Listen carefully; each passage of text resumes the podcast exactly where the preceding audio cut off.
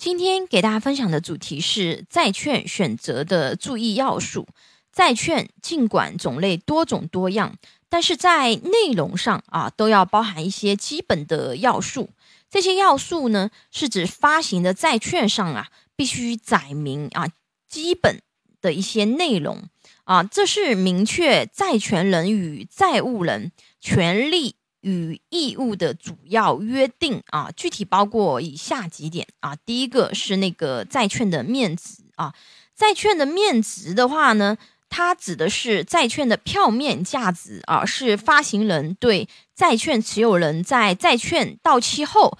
应偿还的本金数额，也是企业向债券持有人按期支付利息的计算依据。债券的面值与债券实际的发行价格啊，并不一定是一致的。发行价格大于面值，称为溢价发行啊；小于面值，称为折价发行；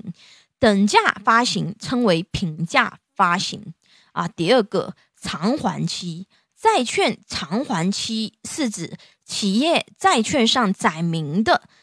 偿还债券本金的期限。啊，及这个债券发行日至到期日之间的时间间隔啊，公司要结合自身资金周转状况以及外部资本市场的各种影响因素来确定公司债券的偿还期啊。第三个是付息期啊，债券的付息期是指企业发行债券后的利息支付的时间，它可以是。到期一次性支付啊，或者说一年啊、半年或者是三个月支付一次啊，在考虑这个货币时间价值和通货膨胀因素的情况下，付息期对于债券投资者的实际收益是有很大影响的，这一点大家注意一下啊。到期一次性付息的债券，其利息通常是按单利计算的，而年内啊支付。利息的这个债券啊，其利息它是按照复利来计算的。第四个啊，票面利率，债券的票面利率啊，是指债券利息与债券面值的比率啊，是发行人承诺以后一定时期支付给债券持有人报酬的计算标准。债券票面利率的确定啊，主要是受银行利率啊、发行者的资信状况、偿还期限和利息计算方法，以及当时资金市场上资金供求情况等因素的影响啊。第五个，发行人名称，发行人名称是指债券的债务主体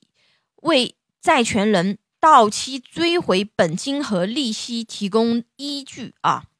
上述要素的话呢是债券票面的基本要素啊，但是在发行的时候不一定全部都会在这个就是票面上印刷出来的啊，嗯，在很多情况下的话呢，债券发行者是以公告啊或者是条例的形式向社会公布债券的期限和利率啊。下一堂课我们学习。个人如何投资债券？请大家帮忙点赞、关注、收藏、转发，非常感谢。